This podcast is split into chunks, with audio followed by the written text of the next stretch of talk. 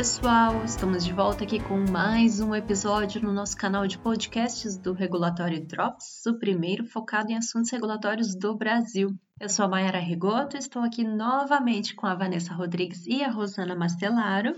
E como a gente prometeu na última semana, né, a gente está voltando para falar mais um pouquinho sobre a RDC 318 e o Guia né, de Estudos de Estabilidade, publicados aí no início do mês de novembro é uma RDC bem importante, né? A gente não precisa nem falar aqui e dá para perceber, né, pela quantidade de contatos que a gente está recebendo e dúvidas. A gente vai tentar, na medida do possível, fazer drops de todas aquelas que a gente receber com mais frequência ou vai responder por e-mail mesmo para vocês ou colocar aqui em discussão.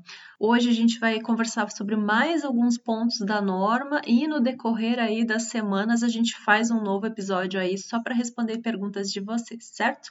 Então, como tem bastante ponto para hoje também, já vamos direto para a discussão. Meninas, vamos lá então conversar sobre mais, um, sobre mais alguns pontos da RDC 318? E o primeiro deles vai ser estudos de pós-reconstituição e estudos de estabilidade em uso. E a Vanessa tem muita informação aqui para passar para vocês, né? Porque é um tema que causa bastante dúvida, certo, Vanessa? Bom, oi pessoal, então, voltando aí para falar desse assunto, né?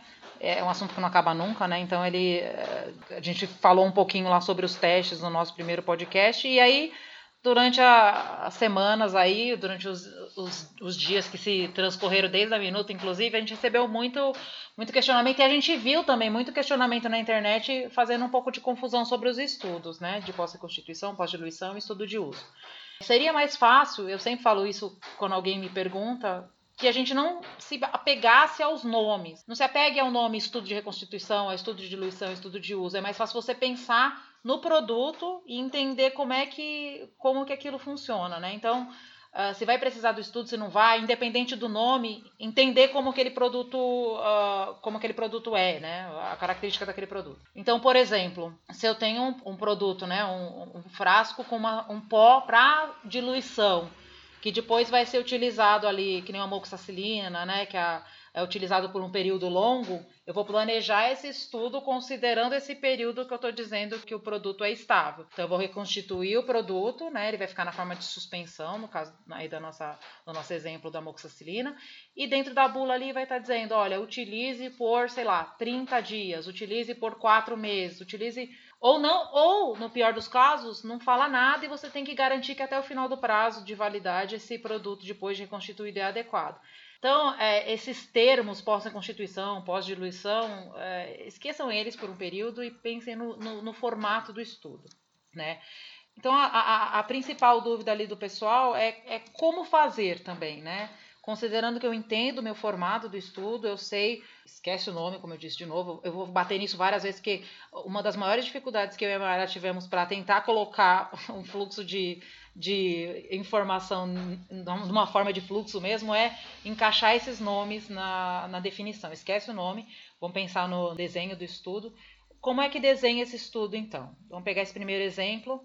Antigamente, as empresas faziam ali, numa uma moxacilina suspensão, por exemplo, pegava, reconstituía esse produto num tempo X, né, dentro do estudo de estabilidade, três meses, seis meses, nove meses, enfim, fazia o estudo, concluía que o estudo era que esse produto era estável naquele período e não repetia esse estudo depois, né? Então, se eu fiz no três meses, eu extrapolava isso dizendo, bom, ele é estável por eventualmente, sei lá, quatro horas, ou sei lá, 30 dias ou 60 dias durante todo o prazo de validade do produto.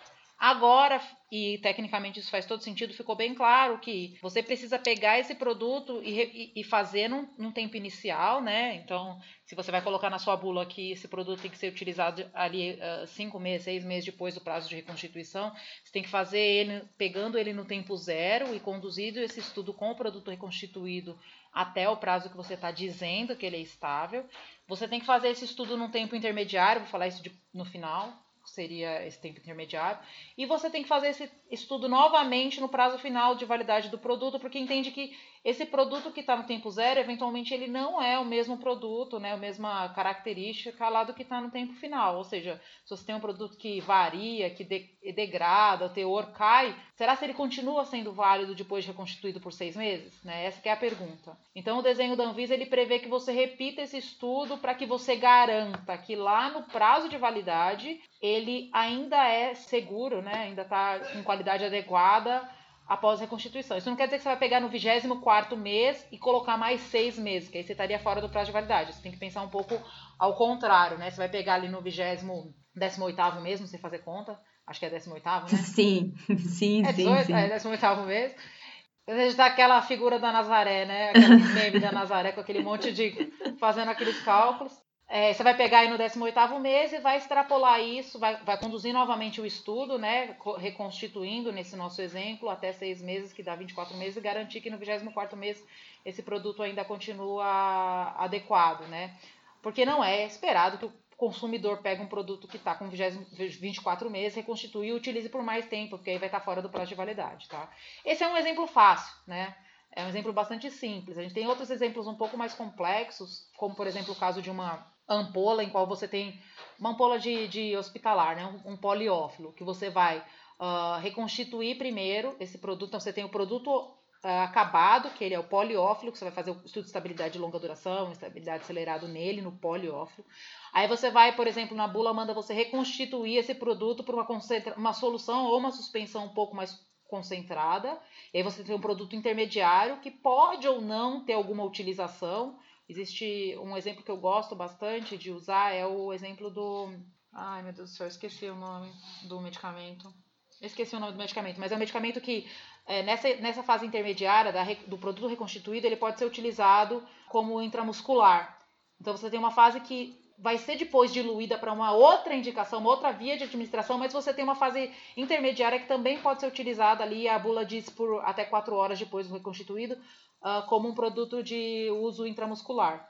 Então lá na bula fala, mantenha esse produto intermediário por até 4 horas. Você vai ter que testar esse, essa situação aqui até 4 horas no tempo zero e no tempo 24 meses, se for seu prazo de validade de 24 meses.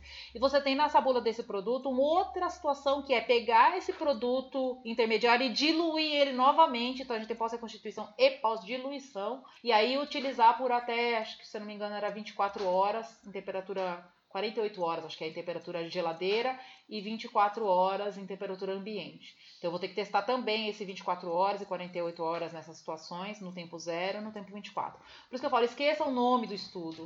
Uh, olhe aquilo que você quer fornecer para o seu paciente, ou se você é um genérico similar, aquilo que está na bula do medicamento referência, para desenhar o seu estudo, lembrando que você tem que colocar isso pelo menos no tempo zero e no tempo final. Agora eu vou falar do intermediário. A Anvisa entende que quando você está pedindo seu prazo de validade provisório, você tem que mostrar que, uh, inclusive, essa situação de pós-reconstituição, pós-diluição, também vai te dar um prazo de validade provisória ali do que você está pleiteando, de 24 meses, né? De, enfim, no princípio, 24 meses. Então, ela pede que você avalie esse requisito, né, de, de, de estudo de uso, pode ser constituição, pode diluição, uso, enfim, o que quer que seja, ou no 12 meses, se você for protocolar com 12 meses, ou no ponto imediatamente anterior ao que você está protocolando. Então, se você estiver, por exemplo, protocolando com 6 meses, você vai uh, apresentar esse estudo nos 6 meses. Então, isso é uma coisa que não era feita antes, na verdade, as empresas, como eu falei no comecinho, faziam só em um ponto do estudo, agora você vai fazer três, obrigatoriamente. Sendo um no começo do estudo, estabilidade de longa duração, um no final do estudo de estabilidade de longa duração, sem considerando longa duração, e um nos seis meses ou no 12 meses, dependendo de quando você vai fazer seu protocolo, tá? E isso vai. Quando a gente questionou, quando eu coloquei que isso ia multiplicar o trabalho por três, é por conta disso, né? Esse trabalho ele vai ter que ser multiplicado aí, porque as empresas, principalmente aquelas que têm muitos injetáveis, poliófilos, pós para suspensão, né? Que é como não acabado, ou mesmo para aquelas empresas que têm comprimido tem que ser partido, porque um dos estudos de estabilidade de uso é do comprimido partido, né? Que a gente tem que repetir também isso no zero, no 24, ou no prazo de validade e no seu uh, tempo intermediário aí. Então isso vai dar uma multiplicada aí nos estudos que têm que ser conduzidos, tá? E essa avaliação desse estudo, ela não é uma avaliação estatística, ela é uma avaliação pontual. Então eu vou olhar se ele está cumprindo com a especificação naqueles pontos que eu estou apresentando, né? Uh, não existe uma avaliação estatística para estudo de estabilidade pós-constituição, porque são dois pontos. Você não, consegue fazer avaliação estatística com dois pontos, né? Que é o, o tempo inicial e o tempo que você está concluindo o estudo. Então, a avaliação estatística, de, avaliação estatística, na verdade, ela é só aplicável aos estudos de estabilidade de longa duração, não aos estudos de pós-constituição, pós-diluição ou de uso, que você vai avaliar pontualmente se ele está cumprindo com a especificação. Tá? Queria voltar um pouquinho são nesse situações mais reais, né? É, são situações mais reais. Você vai, você vai simular aquilo que o paciente está, ou que o profissional da saúde, ou que a mãezinha lá que está né, diluindo o produto lá em casa, ou o senhorzinho, enfim, o paciente, enfim, tá, vai fazer com aquele produto, né? E... e Vanessa, só entrando nesse ponto, eu não percebi se você falou explicitamente a palavra mas que nem assim, você deu o exemplo hipotético da amoxicilina, né? Onde, por exemplo, esse produto poderia durar até seis meses após a reconstituição. Mas, pensando no caso de que um produto né, tem uma posologia definida, ou seja, depois que você abre, considerando a posologia padrão, o conteúdo da, da embalagem ele não duraria mais que 20, 30 dias. Então, nesse caso, você nem precisa se preocupar em ficar conduzindo esse, esse estudo por mais tempo, né? É nesse prazo da posologia que você precisa se concentrar e dar mais atenção e comprovar lá no tempo inicial e no tempo final da vida do produto, é isso. é isso?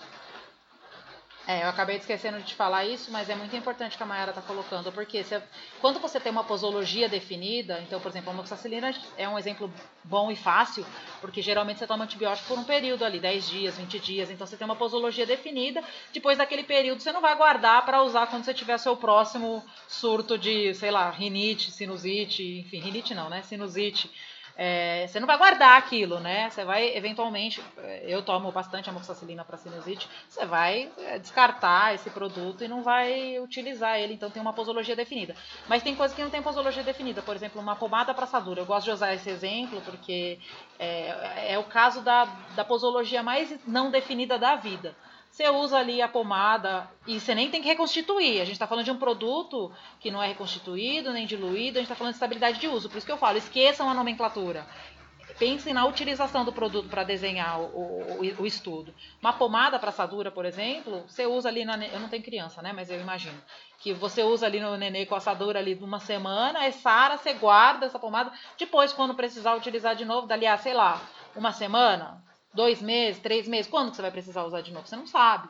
Então, quando não tem posologia definida, a Anvisa coloca ali no guia, né? Não está na, tá na norma eh, de maneira geral, mas no guia está mais detalhado, que você tem, uh, você, pode, uh, você pode definir esse prazo de utilização após aberto ou até o prazo de validade final do produto, que é difícil porque você tem que usar a mesma embalagem e você tem um, um, período de espaçamento ali de tempo que ao mesmo tempo simule o uso mas que não termine aquela amostra, porque você tem que tirar a amostra para fazer a análise de todo ponto que você vai utilizar e pode ser que você não consiga expandir esse uso até o final de prazo de validade. Esse é o mais essa, esse tipo de abordagem é a melhor, mas é a mais desafiadora.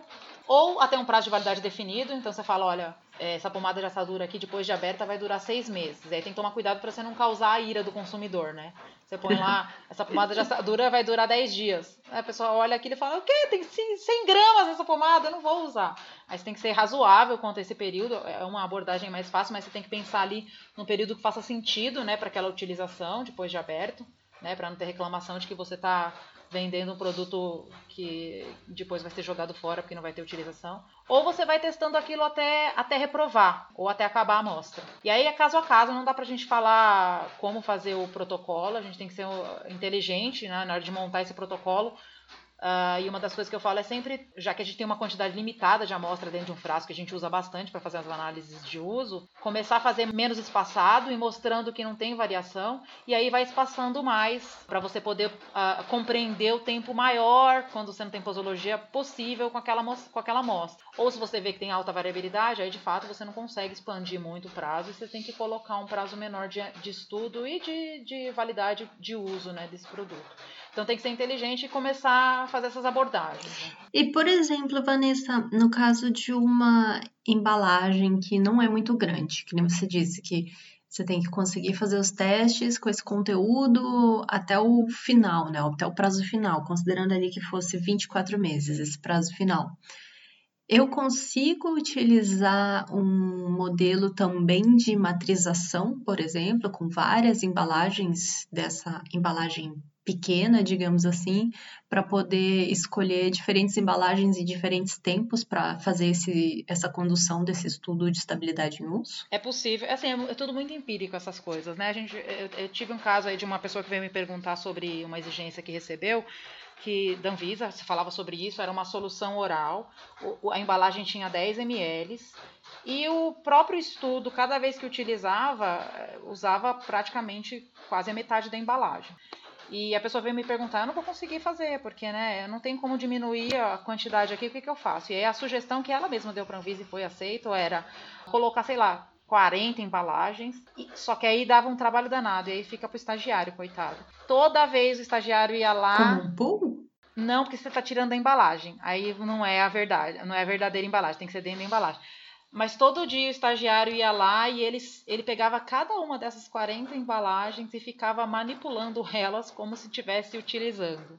No começo foi todo dia, e depois viu que não tinha muita alteração, e aí depois foi espaçando, aí passou uma vez por semana, depois uma vez por mês mas tem que simular essa, essa, o que é engraçado até se falar isso, mas tem que simular esse uso. Então, se por exemplo o paciente vai utilizar 20 gotas todos os dias, ele abria lá e deixava, sei lá, 15 segundos, que seria o equivalente a um contato com o ar por o equivalente a tirar 20 gotas, mas ele não tirava as 20 gotas do frasco, porque senão não fazia sentido, ele não ia conseguir concluir as análises até o final do prazo. Foi aceito esse desenho. Né? Então, você pode usar mais de uma amostra desde que todas elas sejam manipuladas ao mesmo tempo e sejam representativas daquilo que seria a utilização do produto. Não sei se deu para entender, se não ficou claro. Deu para entender que não existe uma fórmula mágica, tem que olhar o seu produto realmente, porque, é entender é... como ele funciona e desenhar realmente o protocolo de acordo com a finalidade dele, o uso dele, as características dele. É, especialmente essas questões de espaçamento, né? Quando você começa a analisar um produto ali, simulando um uso todo dia, que é um de uso diário, né? Que não tem posologia definida eventualmente, e você vai você vê que não tem variabilidade dia a dia, aí você pode espaçar isso até por três meses, seis meses, olhar uma vez a cada seis meses, né? Tentar simular um procedimento mais próximo possível do que você vê como utilização daquele produto. Mas e a Rosana que tá quietinha aí, o que, que deu para entender dessa primeira parte da discussão? É, olá pessoal, na minha opinião, deu para entender uma outra coisa também. Quão é importante guardar um histórico de tudo isso, porque Vanessa, enquanto você falava, eu fiquei pensando, se nós estamos falando de um produto que depois você vai fazer um pós-registro, várias alterações pós-registro, se para cada vez você tiver que simular tudo isso, eu fiquei realmente imaginando o tamanho e o volume de amostras, de testes, de câmera, de espaço e que uma análise desse tipo vai trazer, né? Então eu fiquei pensando na complexidade de tudo isso.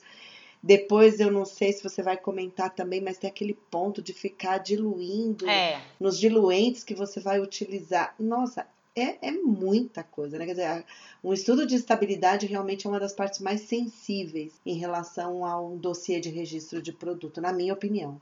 É, se a gente fosse elencar aí um, um, ponto da RDC 318 que tem que ser olhado revisado revisitado e tem muito a ver com a transitoriedade com todo carinho, é um deles, né? São dois pontos, eu vou falar do segundo depois, mas esse ponto do estudo de uso, e aí quando eu falo estudo de uso, entra tudo, reconstituição, diluição, uso mesmo, é um dos mais críticos, porque mudou bastante, como você falou. É, foi bom você colocar essa questão do pós-registro, porque existe uma, uma possibilidade de você justificar não realizar estudos no pós-registro caso não tenha alteração na característica do produto que altere esse parâmetro. Então, por exemplo, nesse caso, você vai alterar um, um equipamento para mesmo desenho, mesmo princípio, ou equipamento na produção para diferente desenho, diferente princípio.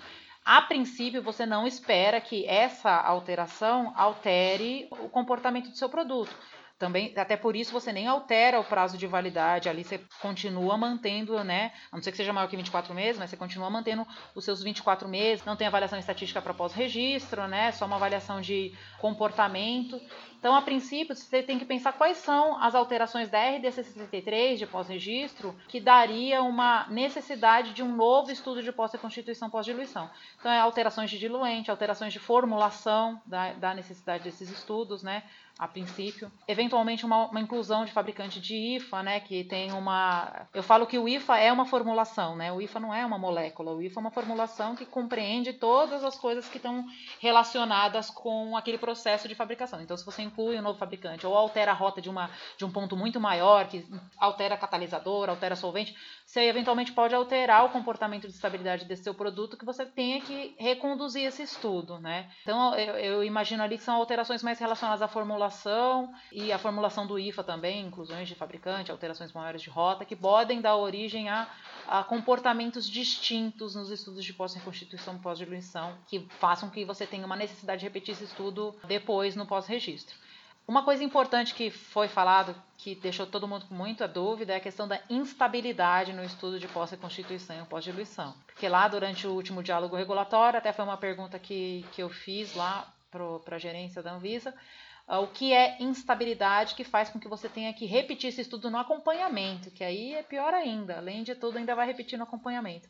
E aí, se vocês lembram, o que foi dito pela Anvisa é que aquele caso em que você fica você faz o estudo de pós-constituição, pós-diluição, seja no inicial, no intermediário, no ponto intermediário ou no ponto final, e eventualmente algum resultado de teste fica muito próximo da, da especificação mínima ali, ou da máxima no código de degradação, que você veja que pode ser que no mercado aquilo não cumpra com aquela especificação.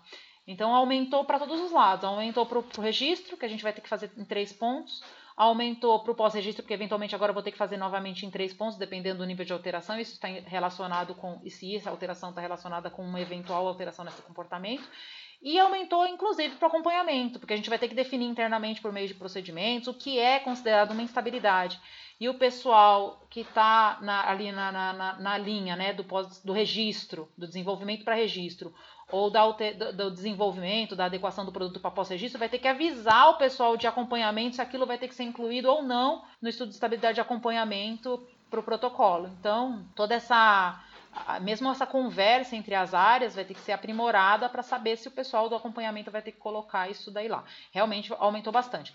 Um outro ponto, é, assim, essa é a mais crítica de toda a norma, porque a gente está falando agora de bastante coisa crítica, mas um outro ponto que também ficou claro para a gente lá e que é, o pessoal já pontuou como bastante crítico é que esses estudos, além de tudo, ainda vão ter que ser conduzidos na Câmara de Estabilidade. Uhum. Né? Então, antes a gente fazia ali no ambiente normal, não colocava na Câmara, e faz sentido fazer na Câmara para alguns casos, como por exemplo a gente falou dessa amoxicilina, né, que está sendo diluída para uso num ambiente doméstico, né? A pessoa vai estar tá ali na condição de climática zona 4B, né? Talvez não faça sentido para ambientes hospitalares, ampolas que poderiam ser conduzidos dentro de, um, de, uma condição mais menos crítica, mas isso tudo vai ter que ser conduzido dentro da câmara de estabilidade, né? Então você vai ter que ter lá, eventualmente, se for, mesmo que seja um, uma reconstituição ali por 4 horas, 8 horas, 12 horas, você vai ter que colocar dentro da câmara de estabilidade. E são bolsas, por exemplo, no caso de um injetável, são bolsas grandes, eventualmente são bolsas uhum. de um litro, Nossa. bolsas de 500 ml. Isso vai para dentro da câmara, vai ficar ali 4 horas, 3 horas, 8 horas, o que quer que seja que esteja na sua bula ou que você esteja propondo. Em todos os diluentes, como você colocou, então eventualmente eu vou ter ali 10, 5 bolsas, porque eu tenho vários diluentes hospitalares, né, que têm que ser considerados.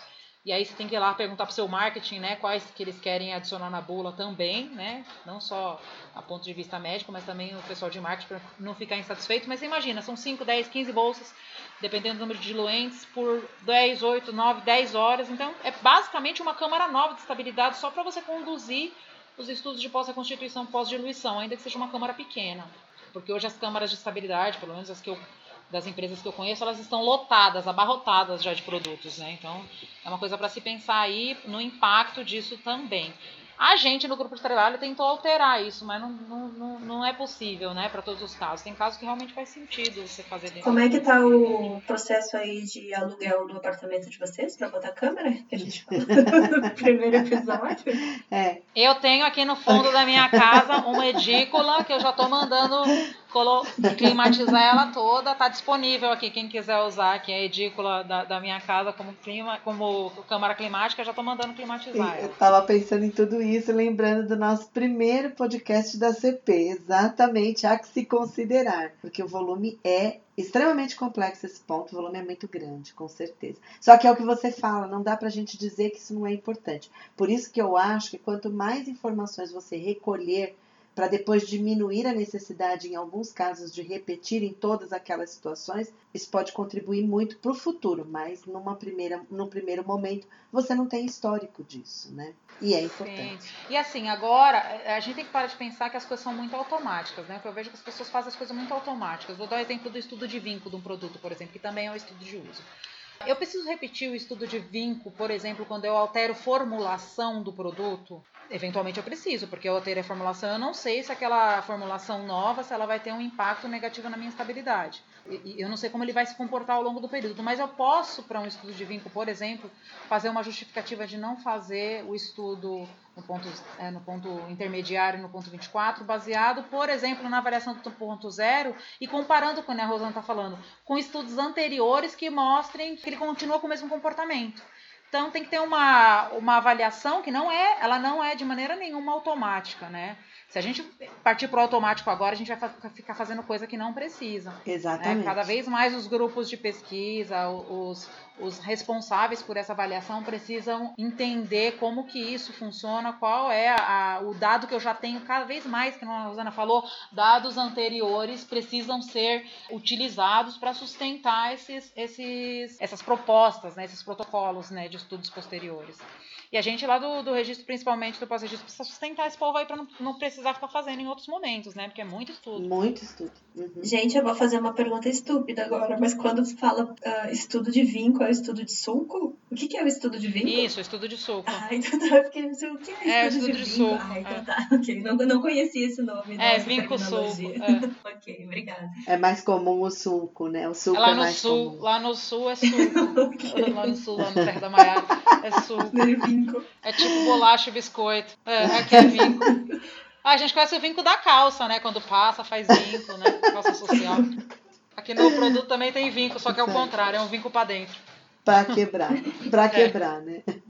Para partir, que é melhor dizer. É, então você vê, o que a gente está falando desse, prestem atenção nesse ponto, porque assim, não só são muitos estudos, como é totalmente diferente do que a gente fazia. Isso está muito relacionado com o que a gente vai falar no finalzinho do podcast da transitoriedade, tá? O segundo ponto que eu falei que eram dois pontos, eh, dois pontos críticos. Esse é o primeiro ponto crítico em relação à transitoriedade também.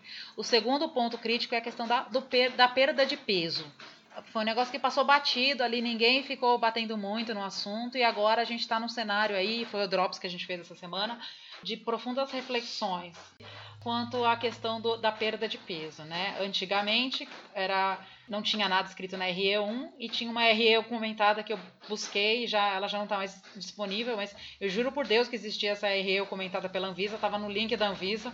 Juro por Deus que existia ela. Agora ela não existe mais. Não, mas. Não, é que todo mundo sabe que existia, é. mas ela não existe mais. Agora não existe mais evidências que ela existiu. Ah, Lógico, tá. a Anvisa sabe entendi, que ela existia, né? Entendi. Que ela saiu, saiu, não tenho mais. Tá, mas tá. lá na RE1 comentava, na R1 comentada falava que a especificação para o teste de perda de peso de produtos de base aquosa e frascos semipermeáveis era 5% para o estudo de estabilidade acelerada, máximo, e no máximo até 10% do estudo de estabilidade de longa duração, já considerando as correções quando você utiliza uma câmara diferente do que era a, a descrita lá no capítulo, né, no, na RE. E as empresas colocavam isso como especificação. Isso, isso quer dizer, então, que um produto que tem até 10% de perda de peso no longa duração, antigamente era considerado adequado. Acontece que agora a especificação mudou. É máximo 5% nos estudos de estabilidade de longa duração, sendo que não pode ser mais do que 2,5% ao ano e no estudo de estabilidade acelerada,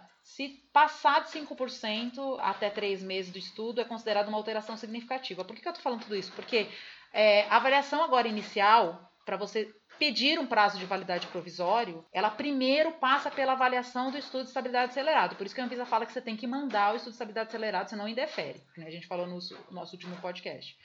Ela vai olhar ali algumas características que ela chamou de alteração significativa. Alteração significativa pode ser, por exemplo, teor, que já tinha na RE1, né, variando mais que 5% em relação à condição inicial, dissolução passando do estágio S2, ou seja, reprovando em mais de 12 unidades, e perda de peso acima de 5% em até 3 meses em estabilidade acelerada. Antigamente podia perder até 6 meses, então fiquem atentos, porque você tem um produto que já está no mercado que está nessa situação aí de perda de peso aí ou de embalagem acima de dessa especificação atual e que por mais que seja um, um, produto que está é, já com protocolo né, de estabilidade aprovado, principalmente aqueles que estão no mercado, né? Porque os que estão novos a gente consegue mudar a embalagem, enfim. Mas os que estão no mercado, aqueles que já estão com protocolo aprovado, eventualmente pode ser considerado reprovado, por exemplo, num estudo de acompanhamento ou num estudo que você altere, né?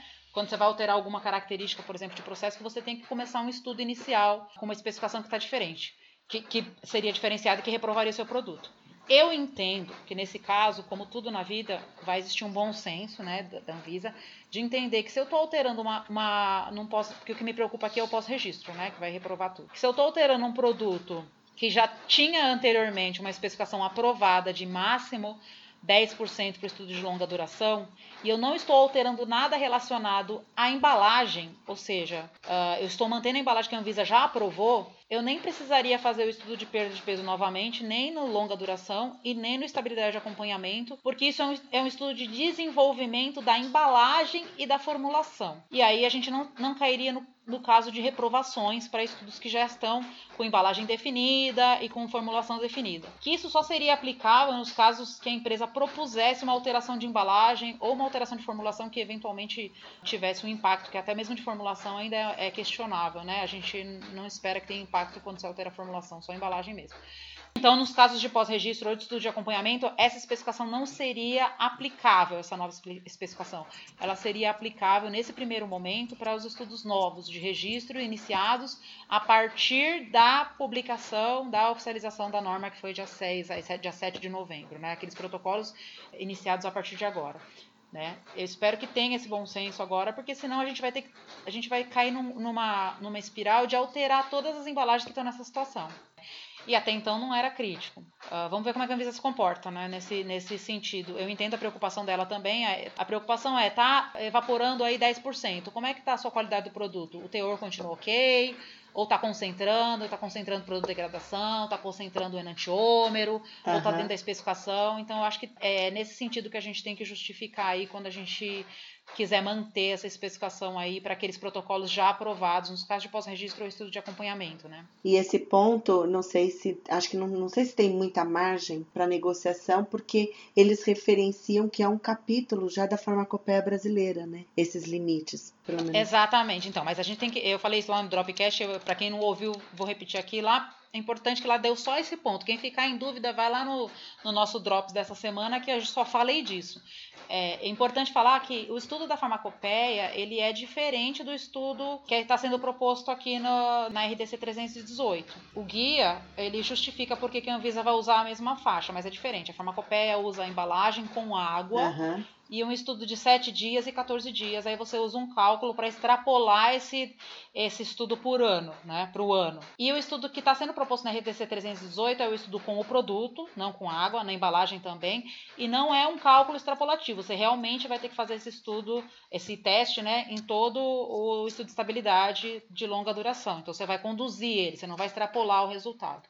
O que a Anvisa coloca no guia é que ela pode extrapolar a especificação, porque o caso de utilizar um produto com água, né, uma embalagem com água, é o caso mais crítico, porque a água é a, seria a menor viscosidade, enfim, uh, seria o caso em que evaporaria mais, né, uh, teria uma maior permeação e que no caso do produto seria menor, então a especificação mais crítica compreenderia uma especificação menos crítica, que seria para o produto acabado. Então ela extrapola dessa forma, né? Mas a condução do teste ela é diferente né, a condução dos testes da farmacopeia para avaliar sistemas de vedação. É, a condução do teste da RDC 318 é para avaliar o comportamento do produto na estabilidade. A especificação é a mesma, é a mesma para os dois casos. Eu não tenho dúvida de que tem que ser avaliado isso, né? A minha preocupação só é os casos dos produtos que já estão com essa Já especificação estão. anterior é, e que estava de acordo com, a, com o que era o entendimento da Anvisa anteriormente, ou seja, protocolos já aprovados, né? Aquele parágrafo que a Anvisa diz que para estudos de acompanhamento serão utilizados os protocolo, o último protocolo já aprovado, já dá uma certa segurança para o acompanhamento que está em, em andamento agora, né? Agora, se for alterar alguma característica, o que eu entendo é que só caberia uma revisão dessa especificação anterior de no máximo 10% no caso de você alterar uma embalagem, porque senão a gente vai entrar num looping aí, como eu falei, de alteração de embalagem sem fim para todos os produtos e isso tem que ser planejado. Obviamente que cada empresa tem que avaliar se vai fazer esse planejamento, se vai querer alterar a embalagem, mas nesse primeiro momento não faz sentido. Né? A gente dizer que tudo que está no mercado, que está com aquela especificação que era adequada, agora passou a ser inadequada. Isso dá origem a uma grande onda de adequação que, ao meu ver, em alguns casos faz sentido, mas tem que ser avaliada no ponto de vista de qualidade do produto, não só de, ah, não está cumprindo com a especificação de perda de peso, re redesenvolve a embalagem. Não é assim. Né? O quanto isso impacta no produto, o quanto não impacta, né? Na qualidade do produto, nas especificações, nos atendimentos, as especificações propostas, né? É mais nesse sentido. E falando um pouquinho agora com relação à fotoestabilidade, que mudaram algumas coisas no texto também, né? Como, por exemplo, que agora precisa comprovar a exposição utilizando os luxímetros ou radiômetros, teste a teste. E outro ponto que mudou é que pode fazer com um lote apenas do IFA ou do medicamento e repetir em dois lotes adicionais em alguns casos, né? Onde quando se observar variação na exposição. Tem mais algum ponto que chamou a atenção de vocês? Então, Mayara, tem sim. Para o medicamento, tem claramente uma pontuação da Anvisa sobre os envoltórios protetores, né? Eles só poderão ser utilizados se a empresa tiver demonstrado que esgotou completamente a possibilidade de desenvolvimento de uma embalagem primária protetora, quer dizer, que não, não utilizasse esse envoltório, né? E se a embalagem secundária for a protetora, ela deve ser individualizada por produto.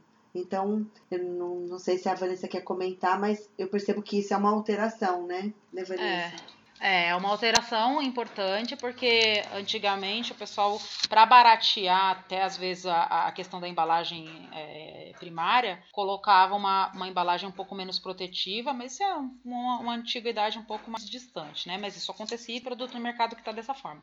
E aí é, trabalhava num envoltório intermediário que fosse um pouco mais barato, né? E que fosse mais protetivo, ou nem trabalhava em envoltório intermediário nenhum, falava que a embalagem secundária protegia o produto e você tinha que manter o produto na embalagem secundária. Então a gente vê várias bulas de medicamento escrito lá mantenha este produto na sua embalagem secundária, né? Apesar de que, como a gente vai falar daqui a pouco, esse negócio de embalagem, é, de, de claims de embalagem era uma loteria, mas nesses casos, quem lia a bula deveria colocar, manter o produto na embalagem secundária. Agora, qual é a justificativa de você falar para a Anvisa? Olha, eu não consegui nenhuma embalagem primária que seja protetiva e colocar um envoltório de alumínio, por exemplo. A não ser que seja impossível de você fabricar essa embalagem, formar a bolha com alumínio, você poderia ter usado o alumínio, por exemplo, na sua embalagem primária, no caso de um blister, né? Lógico que quando a gente fala de outras formas farmacêuticas é um pouco mais complexo. Por exemplo, um frasco de vidro.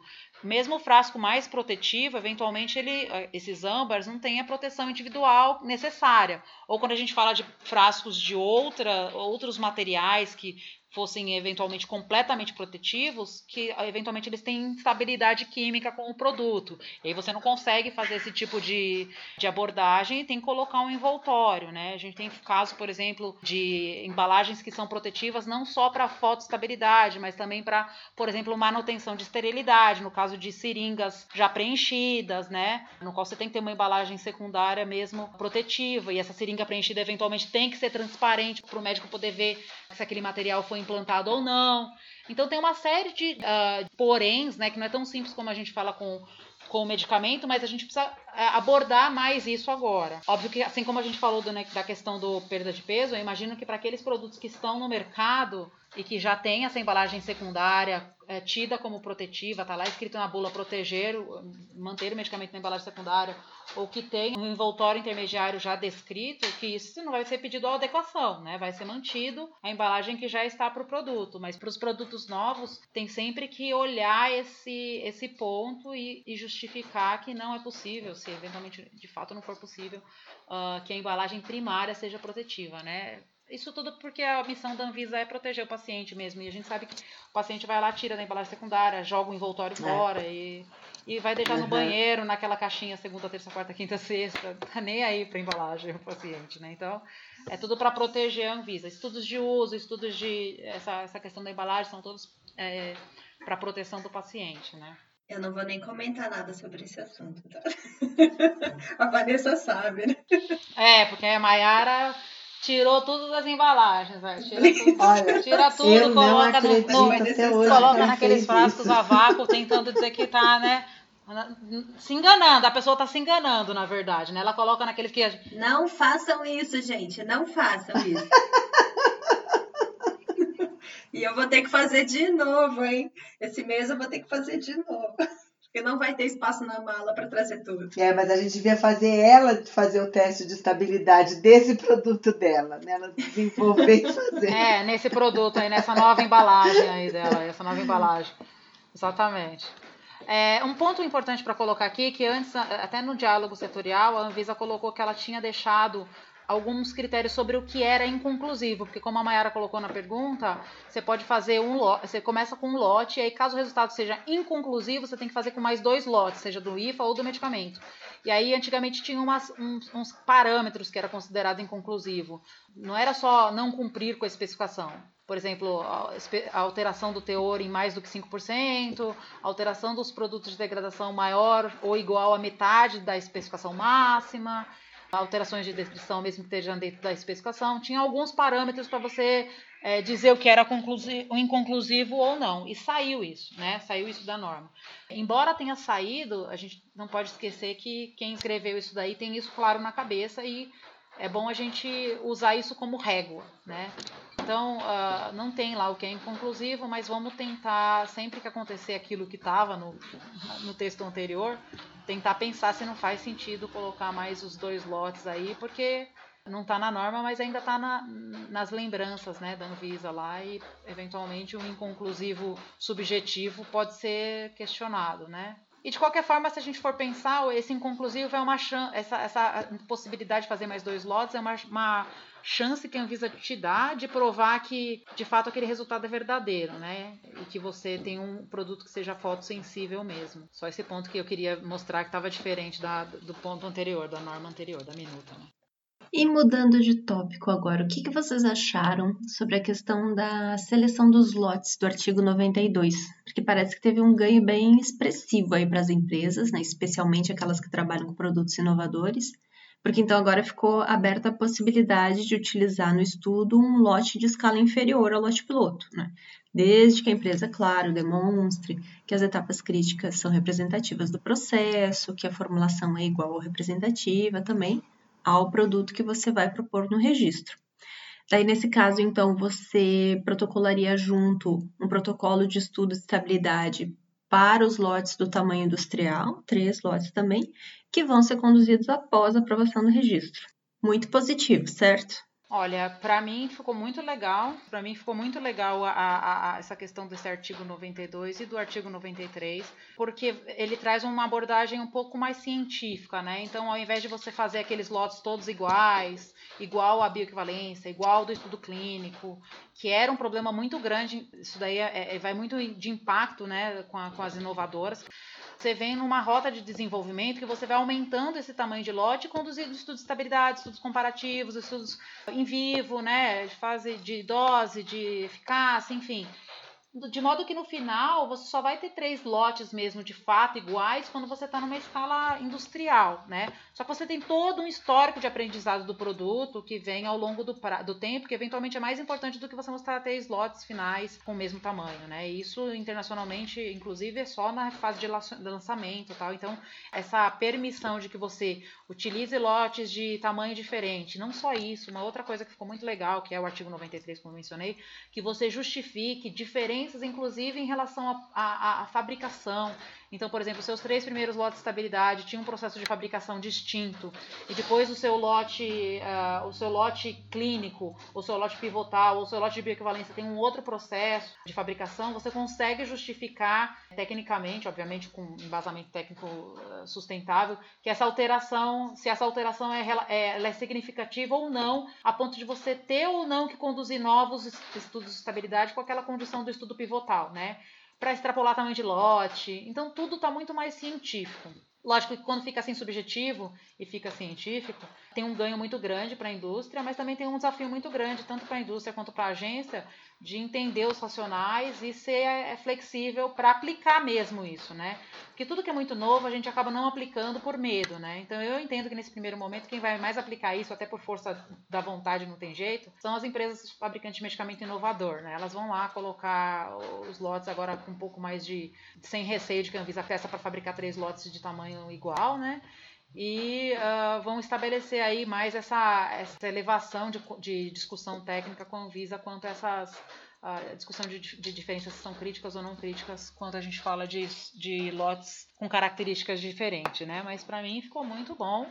E eu acho que todo mundo tem em casa um, um, um, exemplo assim, no qual você tem lotes lá de bancada e depois fez um lote maior, eventualmente até mesmo para genérico, para bioequivalência, um lote uh, mais adequado para bioequivalência, e aí o farmacotécnico fala, mas não, não tem relevância isso, e prova para você por A mais B, e antes a gente tinha esse medo, né, porque não estava escrito na norma, agora está claro, a gente pode lá tentar justificar e levar esse nível de discussão técnica científica assim.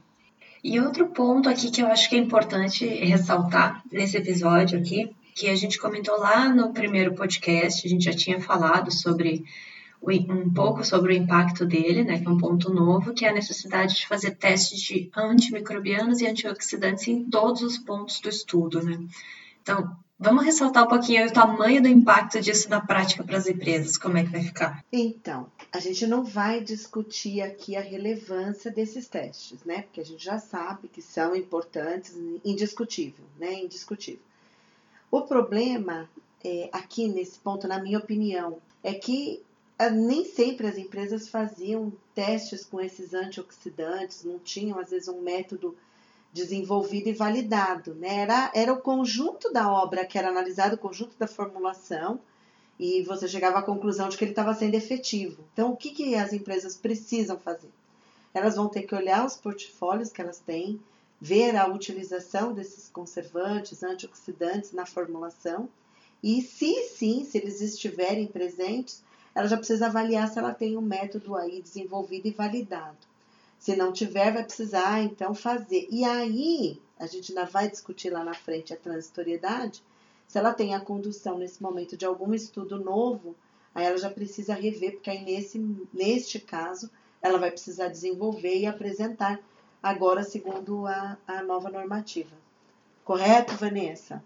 Uhum. É isso mesmo, é, especialmente para antioxidante, como a Rosana colocou, porque para conservante a Anvisa já vem há algum tempo pedindo os testes, de, testes eficácia, de eficácia, né, de não de quantificação, porque agora o que ela está pedindo é, além da eficácia, a eficácia é um teste de desenvolvimento, né? Mas ela está pedindo que nas estabilidades a gente mostre que aquilo que a gente colocou dentro do produto, né, ele se mantém ao longo do estudo de estabilidade, de modo que você não tenha uma, uma eficácia prejudicada no final do prazo de validade pela extinção né, daquele conservante. Mas que o conservante era uma coisa que a gente estava mais, né, aware já vinha fazendo. O antioxidante que a Rosana colocou é verdade. A, as empresas avaliavam o conjunto da obra. E esse racional é muito importante que a Rosana colocou. Porque quando o conjunto da obra, ou seja, no final do prazo de validade, com aquela formulação, com aquele conservante, era adequado, você, se, você concluía que aquela quantidade de antioxidante que você colocou inicialmente no seu produto era adequado para aquela fórmula, para aquele processo. Então, é mais uma questão de bom senso aí novamente da Anvisa, que para aqueles produtos que já estão no mercado, que são pós-registro, que são estudos de acompanhamento, que a gente já tem um histórico do conjunto da obra, né? Será ser necessário de fato eu quantificar o antioxidante se eu não estiver alterando nada em termos do sistema de do sistema da formulação para esse antioxidante? Será que é necessário de fato nos estudos de pós-registro novos ou de acompanhamento que eu estou fazendo eu não estou alterando a formulação, estou alterando um processo, por exemplo? Será ser necessário eu de fato fazer a quantificação de todos os antioxidantes, desenvolver e validar método para esses produtos só para pensar? né, para deixar essa pergunta no ar, porque é a mesma, é, a gente tem que colocar aqui é uma, uma reclamação das equipes equipes, né? É a mesma equipe que faz o estudo de estabilidade pós-registro, faz o de acompanhamento, faz os desenvolvimentos. A gente tem uma capacidade finita também de recurso dentro da indústria farmacêutica, né? A gente não tem, primeiro que não se tem dinheiro, né, num país que está em, em, crise ainda, né? Mesmo a indústria farmacêutica sendo uma indústria farmacêutica que é considerada uma indústria rica, né? é, que ganha bastante dinheiro, mas é um, uma, um país em crise, não tem jeito. E o mais importante é que não se tem mão de obra. Quem trabalha dentro do laboratório sabe que quando se abre uma vaga de analista, e para esse tipo de estudo de desenvolvimento são analistas mais sêniores, você fica. O salário é bom, gente. O salário é bom. E você fica ali, ó, meses, um ano, sem conseguir contratar ninguém. A minha empresa ficou com oito vagas de especialista lá para desenvolvimento analítico, com salário de mais de seis mil reais, e não conseguia contratar ninguém, porque ninguém tinha o perfil que precisava fazer. Então a gente tem uma capacidade finita aí no mercado também. Profissões do futuro, aí gente que está dentro da. da... É, vamos botar a vinheta aí da Profissões do Futuro também. Gente que está dentro da, da faculdade porque eu já tive assim e eu decidi ir para a área analítica, né? Eu sei que vocês não gostam de laboratório, eu sei que a aula de quantificação, né, de, dali da parte de, de, química analítica é terrível, todo mundo vai mal, quebra um monte de frasco de vidro, eu também quebrava e não era na, na, faculdade não, a gente já contou isso no, no nossos podcasts, eu quebrava dentro do laboratório trabalhando, eu era analista já. Então, vão para o laboratório, porque assim, é, todo mundo vai para duas áreas grandes, né? Ou pesquisa clínica, ou assuntos regulatórios hoje. Quase ninguém tem escolhido a área técnica, a área de laboratório, a área de garantia de qualidade. A gente vê uma falta muito grande de profissionais de qualidade e fica lá a vaga com 8, 9, 10 mil reais de salário e não preenche. Não preenche a vaga, porque não tem gente para preencher vaga nesse nível. Então vão para essas vagas aí, vão para a área analítica, precisa de muito dessas pessoas. Agora, como a Rosana colocou, para os novos protocolos que estão começando agora, a gente vai precisar realmente começar esse desenvolvimento que a gente não tem o histórico do conjunto da obra, como a Rosana está colocando. A gente estudar esse conjunto da obra, né? Uma abordagem para produtos que já estão em linha, eventualmente, é colocar, uma, avaliar o, o, um lote que a gente já tenha no final, né, do estudo e verificar lá a quantidade de conservante e colocar isso como especificação. Mas eu realmente acho que a Anvisa vai ter um bom senso de ver que a gente tem uma capacidade aí e essa capacidade de recurso tem que ser colocada para o desenvolvimento de novas fórmulas, que a gente não, não conhece o comportamento. E que essas que já estão no mercado, não tendo alteração, não deveriam uh, não deveria ter uma preocupação do ponto de vista de risco quanto a esse, esse requisito. Se você estiver trocando fórmula, obviamente que você precisa pensar nisso, né? Mas se não tiver, partir para aquele monte de outros testes de pós-reconstituição, pós-diluição que a gente tem que fazer, porque senão não vai ter gente para fazer tudo isso. Uhum. Certo, gente. E antes de a gente ir agora para a parte da transitoriedade, né? Tão temida transitoriedade, tem mais algum ponto técnico que vocês querem comentar? É, como a gente falou ali em cima, só um ponto que eu queria colocar aqui que é importante, da bula como bingo, né? Antigamente a gente tinha bula bingo, que a gente chama. É, tinha lá as, condições lá, conservar da luz, conservar fora da umidade, era bingo. Você escolhia algumas frases lá e era até marketing às vezes. E colocava ali na bula, ah, põe conservada luz, ah, pode pôr, pode pôr conservada luz, pode pôr, mantendo a embalagem secundária. Era meio tá sem sobrando espaço, isso, né? né? Tá sobrando espaço, pode pôr. É. Ou, os, ou costumam colocar, coloca também, né? é. né? O meu concorrente tem, põe. É, é. E aí chegava até questionamento da Anvisa, olha, mas você fez seu estudo de... A gente estava recebendo os questionamentos ultimamente assim, você fez seu estudo de fotostabilidade, mostrou que a molécula, a, a, o produto exposto é super estável. Por que você está mandando manter na embalagem secundária isso? Né? Que, né? que isso é, um, é uma coisa para o paciente se preocupar mais. E isso, infelizmente, aí causa né, uma falta de aderência a ler bulas, né? Porque a gente mesmo que é farmacêutico sabe que essas coisas antigamente era tudo na base do bingo, né? Mas agora não é mais. Se a gente olhar, o conjunto da bula hoje, ele vem de estudo de fotostabilidade, estudo de degradação forçada, uh, os estudos de pós-constituição pós-diluição. Então, tudo que tiver escrito ali na bula quanto a cuidados de conservação e de armazenamento, eles têm que estar embasados por um estudo, até estudo de compatibilidade de IFA com recipiente, eventualmente. Então, tudo vem uh, embasado de um estudo que você fez. Então, não é mais a bula bingo, agora é a bula né? Se eu pudesse, tinha até uma referência ali, número ali com a referência daquele, daquele estudo que você fez, né? Então, agora o que tiver escrito lá na bula, de fato, é o paciente, se tiver escrito ali manter na embalagem secundária, é porque alguém fez o estudo na embalagem primária, não conseguiu desenvolver uma embalagem primária protetiva e só a embalagem secundária, por exemplo, protege. Então tem que ser mantida na embalagem secundária. Então isso aqui era até uma coisa que a gente deveria fazer uma campanha para os pacientes. Leiam os cuidados de conservação da bula, porque agora é verdade. Mas não, como eles não sabiam que antes era mentira, né? Isso aqui era só uma coisa nossa. Que não era mentira, era, era o acaso, né? Então vamos falar, gente, sempre leiam isso. O Rafael fez um vídeo, Café com a Visa, que ele fala sobre estabilidade na questão da, das condições locais. Ele sempre fala isso, gente, tem que ler lá a bula, né? Isso é um vídeo bastante acessível para a população em geral. Eu achei bastante interessante, até compartilhei no meu LinkedIn. Apesar de que no LinkedIn tem que compartilhar é no Facebook essas coisas, né? Porque os amigos estão no Facebook. Os amigos de trabalho estão no, no LinkedIn, mas os parentes que gostam de tirar a os Maiara. A Maiara, a Maiara tá nos dois. Mesmo assim ela tira do frasco, é. Maiara tá no Facebook, no LinkedIn, no Instagram, mas ela tira dos frascos. É. Ela, ela, ela não, cons Não ela não conta, conserva não os conta. produtos na embalagem original. É só um caso, gente, é só um caso específico. É, só por uma situação bastante específica. Então, essa, essa questão da bula agora ficou bastante científica, era uma coisa que me incomodava muito como, como técnica, né? Essa bula bingo me incomodava demais, agora tá legal. É que tá até mais correto também, né? Que seja assim, né? Sim, totalmente Seja assim. correto. E só aproveitando para relembrar que também já foi assunto de episódio de podcast aqui, que está em curso, está em andamento, um processo de pré-revisão da RDC 71 de 2009, que é a de rotulagem né, de medicamentos, né? Está em processo de grupo de trabalho. Aham. E também se espera que conjuntamente se faça a revisão da RDC de bulas. Então, tenhamos no radar aí esse, esse assunto, porque precisa melhorar, né, na bula e na rotulagem, que para essas informações ficarem ainda melhores, né? Já teve uma grande melhora desde a publicação do último marco regulatório lá em 2009, mas com certeza ainda dá para melhorar bastante. É, por exemplo, pensando nisso, quando você pega aquela bula, você paciente, eu até como farmacêutico e paciente também, cuidar de conservação tá lá no final do negócio, perto de quem é o detentor do registro, né? Que são informações que eu não quero nem saber.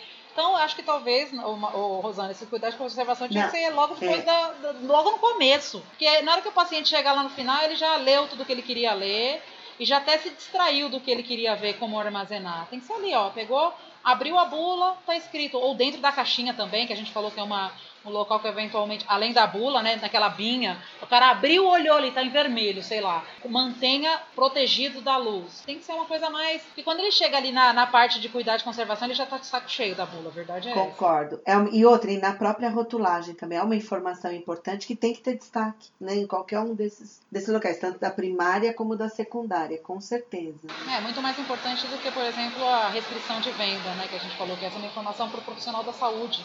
Podia estar numa lista. E que essa já tá, já se entendeu e se estuda reavaliar. Exatamente É, isso. já ouvi falar dessa notícia aí, né? Bem, bem É, é, importante. Mas é tudo isso bem. aí. Isso fica para outro momento aí para gente discutir. Vamos agora, então, que tá- já estourou, acho nosso tempo, né? Discutir o último ponto aqui, que é a transitoriedade, né? Sempre é um tema de bastante discussão, bastante polêmica aí nas normas. E sem sombra de dúvida, né? é- Essa normativa que ela tá mais técnica, tá mais científica, né? Foi um discurso unânime, principalmente para quem assistiu, a de aí que deliberou o texto. Mas foram tantos elogios e ainda se tem uma tristeza aí sobre a transitoriedade como ficou. Então, por que que não está suficiente esses 24 meses ou, ou são só alguns casos? Ou qual é qual é o problema aí da transitoriedade que foi escolhida? Eu acho melhor, Mayara, a gente primeiro resumir qual é que foi esse prazo, depois a gente comenta. Então, em resumo, é assim: novos estudos, a partir de 7 de novembro, não tem choro, né? É seguir a RDC 318 de 2019. Estudos que vocês concluíram antes de 7 de novembro, sejam eles para pós-registro ou registro, as empresas têm até seis meses para utilizar esses estudos. Então, peticioná-los até 7 de maio de 2020. E os estudos iniciados antes de 7 de novembro, mas ainda em andamento, né, se eles forem usados para o pós-registro, a empresa deve peticionar até seis meses após o vencimento do lote mais antigo que ela usou para esse estudo. E se for para registro, ela tenha que peticionar até 24 meses após o início do estudo. Então, esses são os prazos em resumo. E aí acho que a gente pode comentar o que está sendo observado, né?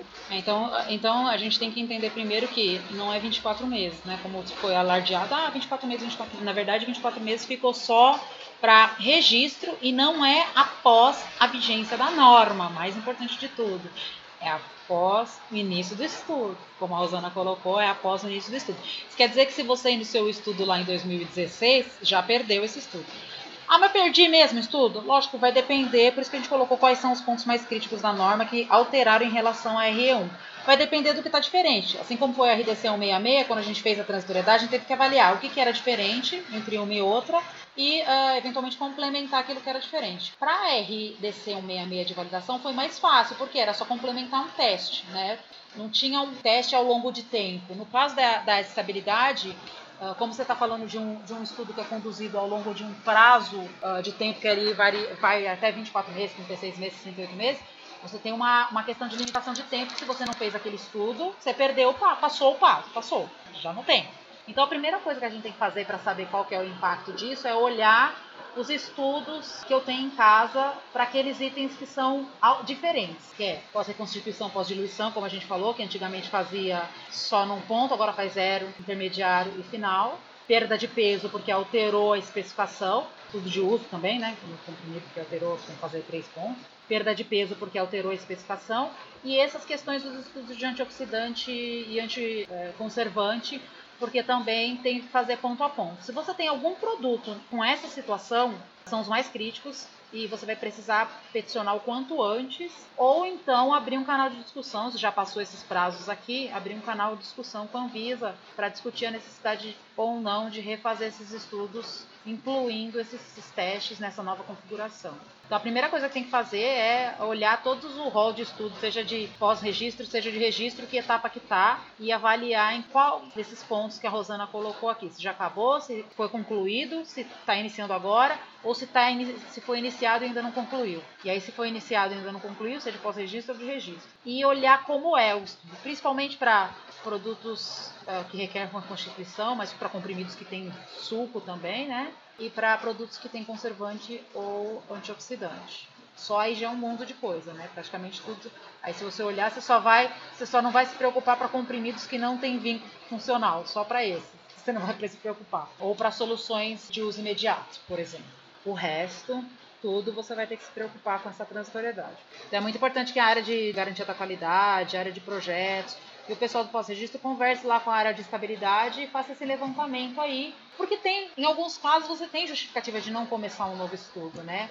Por exemplo, o estudo de pós-constituição, pós-diluição. Às vezes é um produto que você fez só num ponto, mas aquele produto não varia nada. Você olha lá, no tempo inicial é 99% de teor, 0,2% de impurezas, e no tempo final tá lá 99% de teor, 0,2%, não varia. Então, repetir esse estudo, por exemplo, inicial, no intermediário e no final de pós-constituição ou de uso, daria o mesmo resultado do que você fazer só num ponto.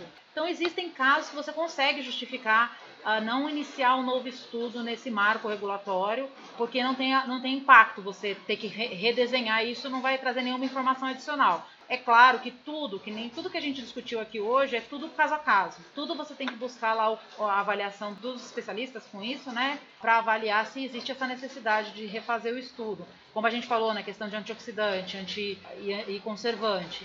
Eventualmente também é um produto que é super estável, você tem um histórico anterior, né? Até mesmo históricos anteriores de desenvolvimento, que te mostrem que aquele, aquela, aquela quantidade de antioxidante, antioxidante ou conservante adicionado é adequado, eventualmente só fazer no ponto final, porque você já perdeu os outros, e mostrar que aquela quantidade está adequada, está segurando a, a oxidação ou a contaminação microbiana.